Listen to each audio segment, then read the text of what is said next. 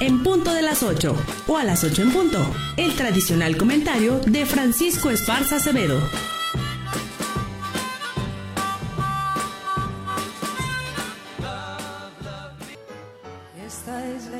Hijos de la ambición, alejados de la vocación. Cuando los partidos políticos llamados de oposición tuvieron la oportunidad de reivindicarse con el pueblo votante, cuando los partidos políticos adversos al presidente y presidencialismo y al partido que lo arropó tuvieron la oportunidad de señalarlo, de criticarlo, los partidos prefirieron ser sumisos en la oportunidad de criticar, de tener iniciativas, alzar la voz, defender los derechos de los mexicanos, ser responsable, congruentes, inteligentes, valientes. Pero no, prefirieron callar en los dos primeros años de gobierno. Agacharon la cabeza. Llegan las elecciones.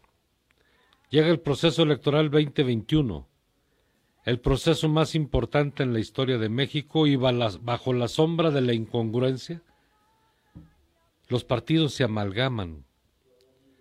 El PRI, el PAN y el PRD, sin importar principios, valores, derechos, estatutos.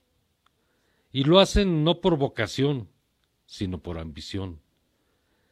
Las alianzas lo hacen con el fin, no lo hacen con el fin de ser un contrapeso al partido del gobierno y al propio gobierno. Las alianzas las están haciendo para acomodar sus piezas, para atender sus compromisos, para llenar su ambición. Para los partidos de, de, oposición, parece ser que lejos de atender con responsabilidad el proceso electoral, andan de vacaciones de verano y comienzan a nombrar a los personajes que los llevaron a la derrota electoral, que los hundieron como partidos, personajes con los que han perdido fuerza, identidad, votos y dinero.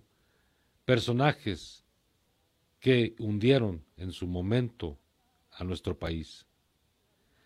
En el Partido Revolucionario Institucional, por ejemplo, se acomoda primero y se asegura a su actual presidente Alejandro Moreno, y a quien lejos de velar por los intereses de su partido y rescatar el barco, prefiere hundirse con él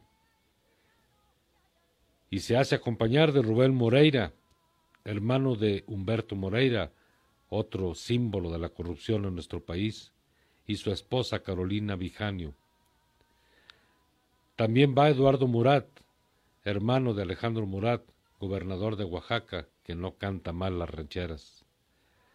Le sigue Ricardo Aguilar, secretario de organización del CEN del PRI, y de Alfonso Guardado, ex titular de la Secretaría de Economía, Pablo Gamboa, hijo de Emilio Gamboa, Ismael Hernández, líder de la CNC, entre otros, entre otras figuras, figurísimas personas que son parte y herencia de la llamada mafia política que gobernó, a nuestro país durante muchos años y que hoy, hoy cobran favores para conseguir la migaja política, pero para seguir viviendo del presupuesto. El PAN repite con Margarita Zavala, Santiago Krill, Cecilia Romero y Gabriel Cuadri. Imagínese usted, lo peor de otros tiempos regresa. Y en el PRD, bueno, en el PRD están dispuestos a aceptar lo que les den para sobrevivir. En el caso del PRI y del PAN, hay clara negociación de cúpula defendiendo solo los intereses de los grupos políticos y económicos que manejan a los partidos del país. No veo otra explicación. Y aún faltan, aún faltan los nombramientos de muchas curules en las que seguramente aparecerán nombres de exgobernadores, como se presume va a suceder en el caso de Zacatecas con Miguel Alonso Reyes. En el caso del PRI, el dueño negociador sigue siendo el grupo Atlacomulco. En el caso del PAN, creo que es la lucha por las fuerzas políticas en el poder absoluto, en el poder. Es una lucha interna del Partido Acción Nacional, donde por supuesto figura en la cabeza el propio expanista y expresidente de México, Felipe Calderón. Y por otro lado, los jóvenes románticos de la política que buscan rescatar y consolidar al PAN, que vivió su mejor época en el 2000. De Morena, ni hablar. La renovación moral es para todo el país menos para ellos. La renovación moral que tanto se presume la representa Félix Salgado Macedonio, en Guerrero, aquel político alcoholizado, golpeador, acusado de, de, delitos sexuales y protegido por el presidente. Le sigue Laida Censores en Campeche, en que en su historial lleva cinco partidos políticos para conseguir puestos y una larga lista de acciones llena de protagonismos estériles.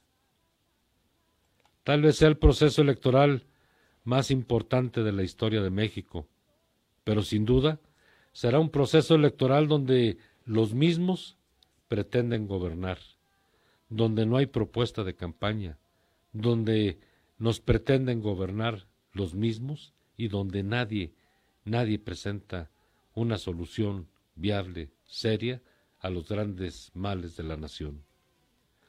En política, vivimos el proceso más importante de la historia de México, un proceso que da poco aliento al cambio profundo que necesita nuestro país.